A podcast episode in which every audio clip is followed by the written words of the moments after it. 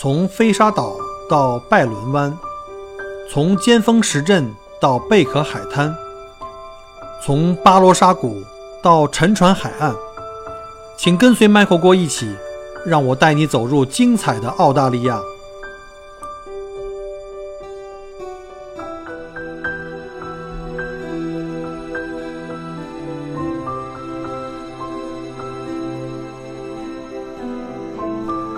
再说一下第六条哈，这就是向这个 Centerlink，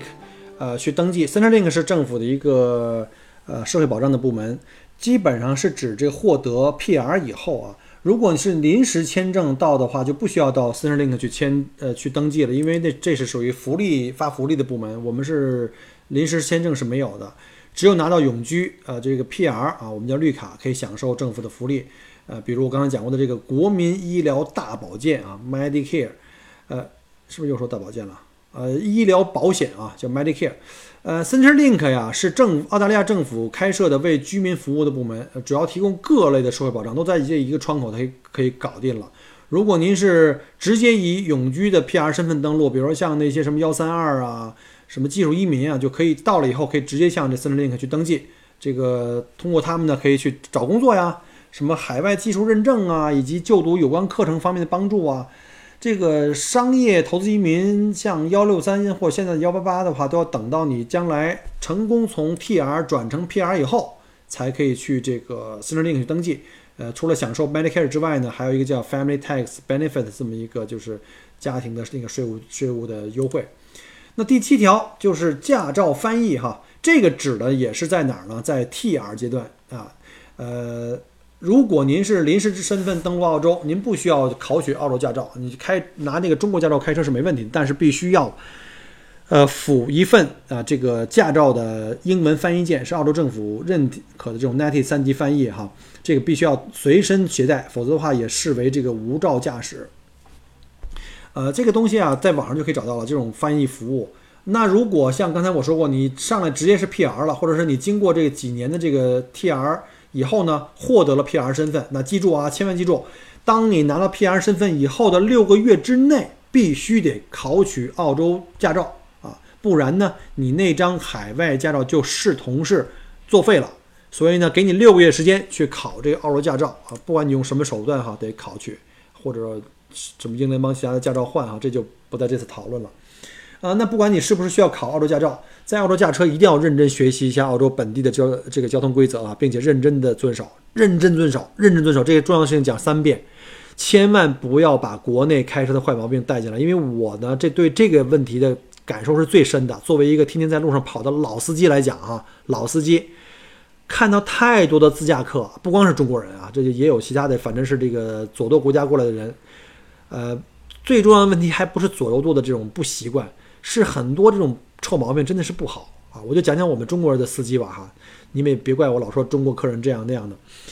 这个有的时候那个堵的心态真的是很害人的，真的会出危险。因为在澳洲呢，这里路权特别清晰，什么次干道入让主干道啊，什么什么没有人行线的地方人行人让车呀，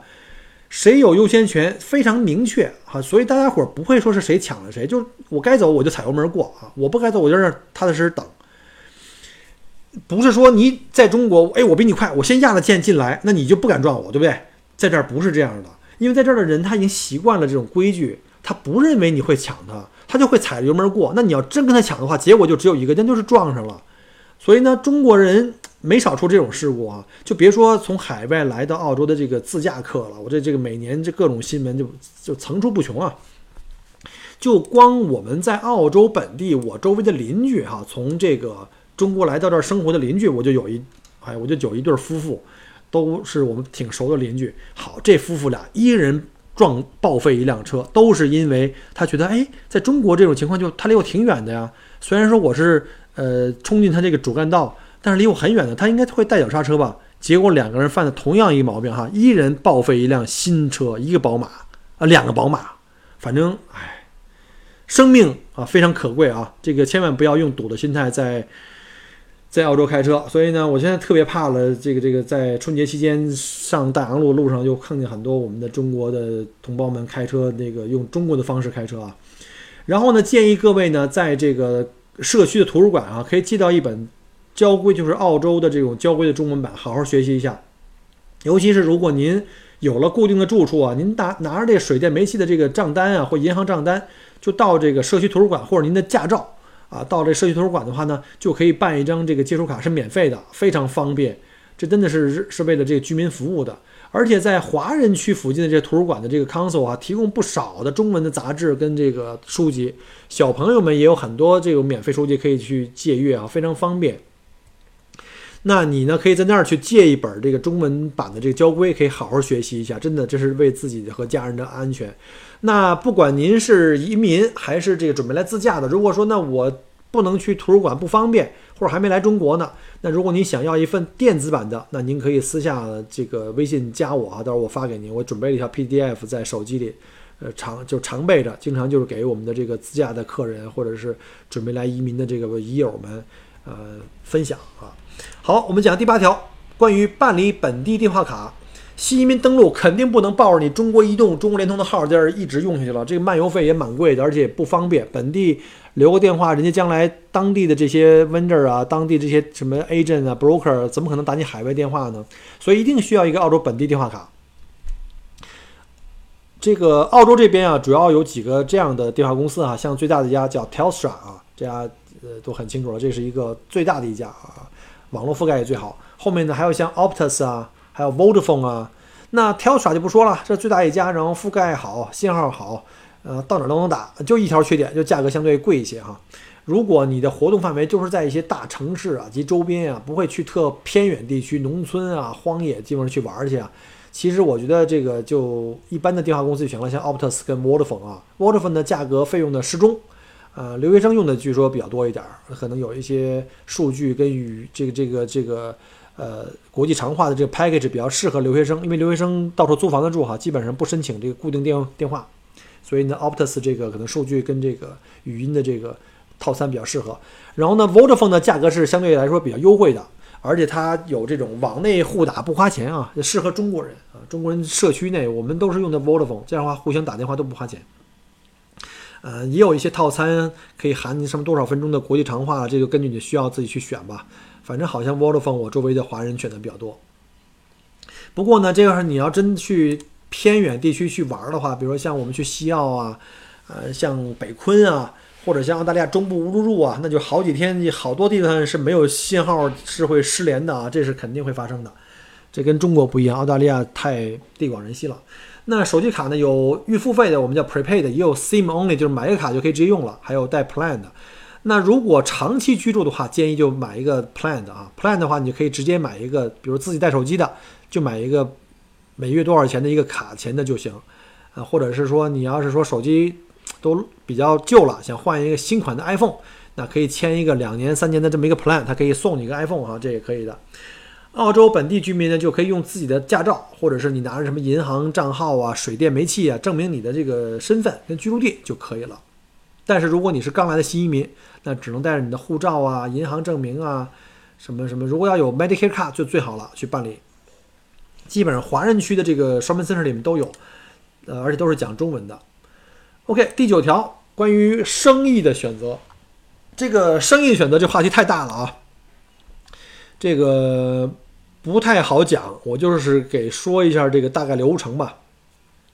记住。不管是买房子还是找生意哈，你要如果需要贷款，一定要找一个 broker，在这儿呢，broker 就是我们的贷款经纪人，这个是非常非常棒的一个业务。他们不像我们收费的，你找贷贷款经纪人他是免费的，他是向银行去收取这个佣金跟他的这个这个费用服务费的。而我们对银行的政策，尤其这么多银行不同的这个促销政策都不一样，都了解的不太不太熟嘛，所以呢，找这个贷款的 broker 会。帮我们这个就是怎么讲，叫事半功倍哈。所以呢，找一个靠谱的 broker 是很重要的。这先讲到这儿。新移民来到澳洲，如果建立生意啊，一般有四种啊，一个是独立建立一个公司，第二种呢就是跟别人合伙建立公司，第三个呢就是入股当地的公司，或者还有就是直接买断一个现有的当地的生意。呃，我通常会建议刚刚登陆的这个同胞们哈，不要急于就是就被这个原来的国内的这个这个移民中介啊。就给忽悠了去买生意啊，很多这个里面有利益关系的哈，这我也不讲了。然后呢，你先来了以后，慢慢的先把这生活呀踏踏实实的方方面面给安顿好，然后呢，你这住下来了，孩子也上学了，你也踏实了，你可以塌下心来，可以慢慢的了解一下这个澳洲的生意的环境啊，这市场环境啊，然后呢，再开始考虑，不管是买生意还是创立新生意，然后一定要多看看，多了解一下。呃，商业中介也可以了解，包括像一些朋友的介绍也可以，也尤其要跟一些老的移民啊多交流一下，因为这里的东西啊，这里这坑比较多啊，这个大家就都理解了。然后等你的生意选好了、看中了，也都买下来开始做上了，一直到你这个身份获批啊，直到你将来可能有可能再给它卖了哈，这是一个比较漫长的过程。所以我建议呢，在选择生意的时候，一定不要图，也是，生意很便宜。我跟你讲，便宜没好货。啊，然后另外一个呢，就不要老伴着说，我就买个生意，呃，就是只要能过身份，呃，赔点钱也行。我过完身份就身份，我就把这个生意就给卖了。我建议还是考虑比较长远一点的，就是考虑这个生意的可持续性，在这过程中可以养家糊口，同时呢，能够结合自己的特长跟爱好。为什么这样做呢？因为你的特长是永远是别人拼不过你的，是你自己的特长，是你可以轻松达到一个比较高的一个起点的一个一个。呃，一个一个好的一个优势，另外一是你喜欢，当然最好了，因为喜欢可以做得久嘛。有很多人选择了一个生意，既不喜欢也不特长啊，干得非常痛苦，最后还可以可能这这三四年还得往里投很多钱，就是填这个坑，就是损失很很多钱。周围很多这种案例，这几年下来买生意花个便宜的十几二十万，贵的二十几万、三十万、四十万都有，然后呢，在每年再往里赔钱，这个，哎，这种血的教训太多了啊。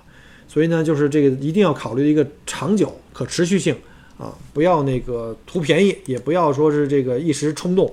一定要考虑的，就是因为澳洲的这个经营环境跟中国完全不一样，千万不要把在中国，呃，经营这么多年，不管你是多么成功，在某个行业多么成功的一个一个成功人士，过来以后，你真的要空杯心态，从零开始。呃，很多生意选的不好，真的会把一个人搞得这个焦头烂额，然后在很痛苦的生活这几年，然后生意又失败，然后又赔钱，或者甚至就是影响你的这个在澳洲生活的这个满意度啊，就变成了我前一期讲的那些，就是那个那个那个投诉一族了。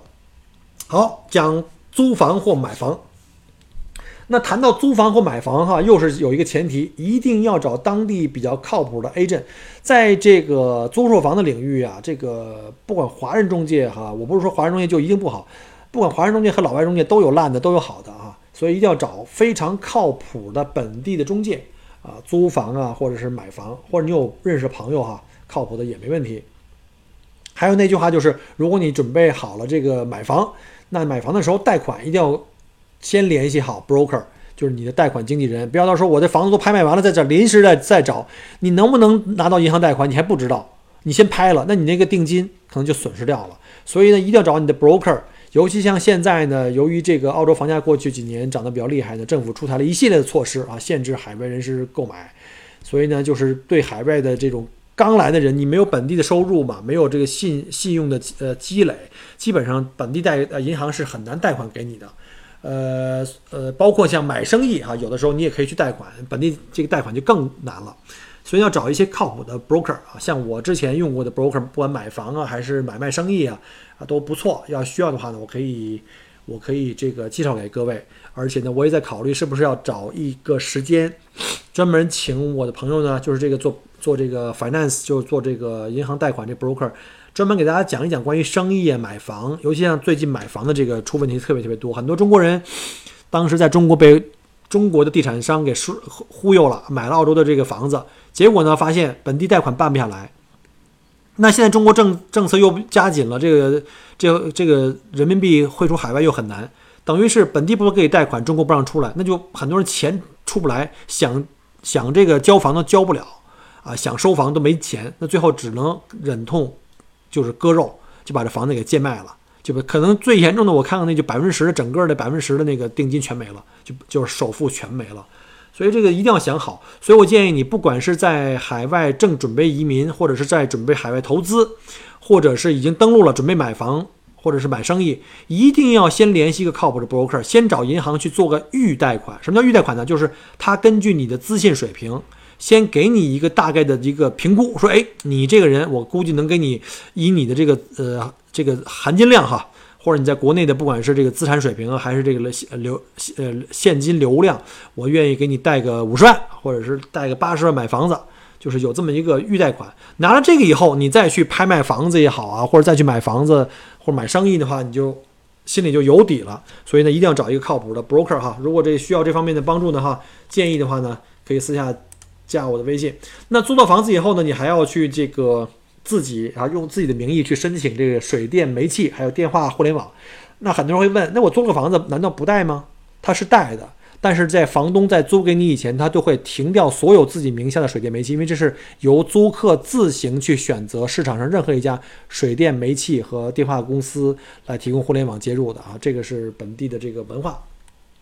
所以呢，建议刚来澳洲的这个新移民啊，可以呢建议来了以后先租个房子，先住一段时间，然后在租房过程中呢，就在各个自己想考察的区域呢，好好考察一下。一方面看学校啊，一方面看这生活环境啊，还有就是看这个房子的状况啊。等慢慢稳定下来一段时间以后，住个租房住个几个月、半年、一年的，对周围环境有一定了解之后呢，再买房。这样的话，你买房到买到满意的房子的这种几率会很高了。那一般租房和买房的信息呢，都可以上这个叫 realestate.com.au 上面去查哈。还有另外一个网站叫做 Domain，啊，这个到时候在节目后面我都会给列在我的节目后面。那每个区有什么样的房源出租啊、房源出售啊，啊，以及这个近期这个区域的这个房子售价都可以查到啊。而且也建议你不要光上网，也要自己到这个各个区啊、各个街区去转一转。我当时在买房之前也都是。呃，在各个区域呢，就开着车带着我爱人到处去跑，感受这个区的环境啊、学校啊、交通量啊、治安各方面吧，还有周围什么什么这个车站啊、超市啊，看方便不方便，自己实地看一下呢，就会非常的容易。那租房的话呢，就可以上什么本地的一些华人的网站，像易易网啊这样的啊。一般来讲，华人住在东南区的比较多，很多比较好的学校呢也在东南区啊，比如像我们住的这个这个东南的 Glen 治安呢。还有这华人的方便，就是生活方便程度的指标呢，都比较高，比较适合，啊，因为我刚来的时候是住在朋友家里，然后很快就买房子，两个月我就把房子买了，所以在租房方面呢，没有什么太多的经验跟大家分享啊，所以关于买房的话，大家可以收听我另外一期节目，啊，这个比较详细的介绍。好了，下面我们再讲一下这关于这个孩子上学啊，这是中国人最最关心、最最纠结、最最头疼的一个问题，那我也稍微给大家来讲两句哈。这个一般讲的是公校有学区的概念哈，私校是没有的。但是好的私校呢，你要提前很久去拜去这个排队啊，去排队。这个本人就有过一个血的经验教训，但是呢，这个教训后来变成了我因祸得福啊。澳洲的中小学素质教育啊，在这个呃这个种体系，尤其在维州啊，维多利亚州，在整个澳大利亚，这个我们的教育体系还是很牛的，我们非常自豪哈。我们叫 VCE 的这个这个教育体系。你看，在维州，我们的很多车牌子上写的是叫“教育之州”啊，包括很多我们悉尼的我的我的同学同事啊，他们都把孩子送到这个呃墨尔本来上学，这都也都可见一斑了哈。啊，所以呢，这个家长啊，呃，租房买房都可以考虑这个学校的学区，尤其华人啊，对这个呃居住区的名校的排名都特别特别的这个重视啊。其实我觉得华人这个居住区。功效排名好，这这个是一个鸡跟蛋的关系。为什么呢？因为华人区呢，华人密度高，而华人的孩子呢，都是属于那种爱学习的，或者学习考试机器，所以他们密度高了以后，进了这种学校，自然会带好这个学校。那把这学校的成绩带好了以后呢，那就有更多的华人就会愿意挤进来，那就变成了一个鸡跟蛋的关系哈。不光是华人，包括像什么韩国人，像什么印度人，这都是对这个子女的学习要求特别高的。所以呢，这就造成这个结果，就是学区房、公校的学区房的价格也被炒得很高，就跟在国内是一样一样的啊，绝对不会比这北上广差。所以呢，很多人呢就不就就这么想，就说干脆我能不能我不上学区房？像我这种，我觉得我去了以后一看，哎，这班里一半以上，甚至 Glen 那个 Second High 都已经，我看都百分之八十都是这个亚洲面孔和这个这个这个这个这个叫什么印巴面孔，那我。我就不上这种学校行不行？我把这这个学区房的钱省下来，我把这钱给孩子上私校，因为你算一下，你的房子钱可能上私校都富富有余。所以呢，我当时就想的是，我就不跟他们去挤了。所以我在我们买买了旁边这个 Coffee Grandma 这个私校旁边的房子啊，在这个 w i l l e r s e l l 很多朋友都听过哈。而且呢，私校呢，你还可以考奖学金。如果你家孩子学习好的话呢，能在私校的学费上能省省不少钱，还可以上很好的私校。所以呢，在这种情况下呢，很多当地人啊更愿意什么呢？去找一个排名好一点的小学周围的这个房子，而中学呢，我宁肯去上私校算了。那如果孩子过来已经比较大了，就直接就得上中学的话，那还真的要考虑一下学区，因为你没有小学可以可以上，你只能上中学。那要么就上公校，要么就是上私校。但私校的话呢，它有个排名，呃，当初我们家俊俊排名的排队的时候就报名晚了，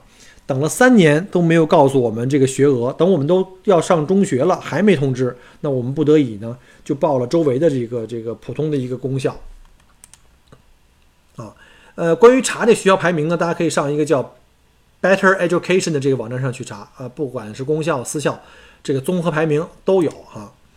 所以建议呢，移民来了以后呢，你可以先在比较好的校区啊，先租房子，租售同权的，就是你这儿租房子，比如你有个一年以上的房租，你有水电费的这种证明，你也可以在这学区去上学的，不一定非得买他的这个房子啊啊。所以当时我们这孩子来这方面来这儿上学的，真是有点佛系了。买房子也没有看学区，然后呢想上私校呢，结果又没排上队，所以就直接去了一个普通的，相当就是比较一般的一个比较一般的一个公立学校了啊。就是好在呢，这个我们家孩子还算争气哈，在这个普通的这个公校，但是他有一个叫做这种类似像中国叫实验班，叫快班，也是要考试的，他就考上了这个，可能我估计可能在这前十几二十名吧，所以就进上进了这个快班，结果呢在这快班里呢还都成绩也都不错。然后呢，就考上了，去年刚刚考上了这个政府的精英公校，啊，精英公校是不分学区的啊，是必须得全州统考，就好像类似北京的四中八中一样。所以呢，我就等于连私校的钱都省了，而且也上了好的学校啊。这个我这个案例就大家不用作为一个标准的范本啊，这个大家这个丰俭由人，你看你想过什么样的生活啊，这个随缘。好，最后呢，呃，十二条吧，给大家讲讲这个家庭医生 GP。呃，这个 GP 啊，我建议呢，在你们居住地附近啊，不管是租房买房，找附近的诊所，尤其在华人区，呃，非常方便，有讲华语的医生。那 Glen 附近呢，我就有我们自己家庭医生呢，就非常好哈。嗯，如果大家来到 Glen 附近住的话呢，我可以推荐我的家庭医生给各位。呃，尤其是有一条很重要，如果您带着孩子来澳洲，呃，在孩子刚刚在入学之前呢，就必须要提供一个你在国内曾经。的一个接种疫苗的记录，而这个记录呢，必须得找当地的 GP 呢给做这个翻译和认证，就翻译这个出来说，你这个孩子呢曾经在国内来澳洲之前接种过哪些的这个疫苗，你你得把澳洲政府要求的一些疫苗全部打过了，这边学校才能让你入学，这是非常严重的，所以呢，呃，要尽快到了以后呢，找一个家庭医生，不是说我非有病了才去看医生啊，这是医生是很有用的，包括我这个后来。去考商业驾照都要有医生的这个证明。好了，真正到了最后一条啊，最后一条就是关于买车啊。这个买车呢，就如果您是土豪哈，这一条可以跳过去了，因为土豪随意嘛，有钱任性，新车豪车只买贵的不买对的啊，这就对了。这个如果您像迈克锅一样，属于这种屌丝级的精英啊，呃，比较务实的买家啊，钱没有那么多，或者说我对这个车辆的要求特简单，那我建议哈。刚来就买一个二手车练练手就完了。澳洲的二手车市场非常成熟，有好多那个像 dealer，就是我们的 4S 店所谓的，呃，这这种叫 demo 车，叫这种这种试驾车，可能也就放个一半年一年，才有个几千公里就卖出去，很便宜。或者说找一个呃不太旧的二手车，两三年的，这个十万公里以内的，呃，去练练手没问题，因为你刚来开车都不熟啊，对吧？这个左右舵还不习惯，刚来的时候小刮小蹭是不可避免的。这样呢，你也不心疼啊。等一家人拿这车都练完手了，你再买一个新车，再买豪车，上 ABB，上保时捷，这个都这个这都上不封顶啊。所以呢，我建议都是用这个平常心啊看待家用车，就以实用为主啊，不要用国内在马路上进行攀比的这种心态。你开一个三十万的车，我得开一五十万的车；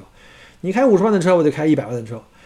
在澳洲真的没人看这个，好多那种富豪在这儿都是隐形富豪，你看不出来他这是富豪，穿牛仔裤、人字拖鞋，开日本车，家里可能是有几十公顷的地，有直升机，有游艇，人家不靠这车来这个这个这个证明自己。所以呢，这个车呢，在我心目中就是一个工具啊，就是把你能很安全的从 A 点送到 B 点，皮实耐用，维修保养和保险费都很便宜啊。另外呢，车型呢就要以实用为主。作为家庭第一辆车，我推荐轿车，大一点轿车啊，别弄什么在国内什么，我们就弄个一点六就行了，千万不要啊，在澳洲这边上坡特多，要夏天开了空调装满人，你爬不上动坡了就，或者是什么大型的七座 SUV 啊，呃，就买 SUV 的话就别买两驱了啊，那这否则就纯属耍流氓。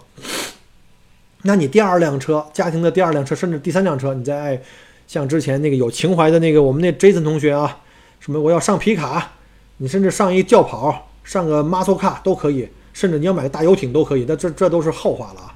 好了，因为时间关系哈，关于登陆以后的要办的一些重要的事情就讲这么多。这个移民啊，到一个国家移民是一个新的生活的开始啊。希望呢，呃，马上要来澳洲移民的朋友们呢，能够更快、更顺畅地适应这里的生活，开启一个新的人生，一切顺利。谢谢各位的收听，我们下一期再见，拜拜。很荣幸您的收听和关注。如果您喜欢我的节目，请您把它转发分享给您的朋友们，同时也欢迎您线下跟我留言互动。除了喜马拉雅，也欢迎您加我的个人微信，并关注我的旅行服务公众号“墨尔本精品旅行”。我给大家准备了很多关于澳洲旅行的资讯和攻略，请您跟随我一道走入精彩的澳大利亚。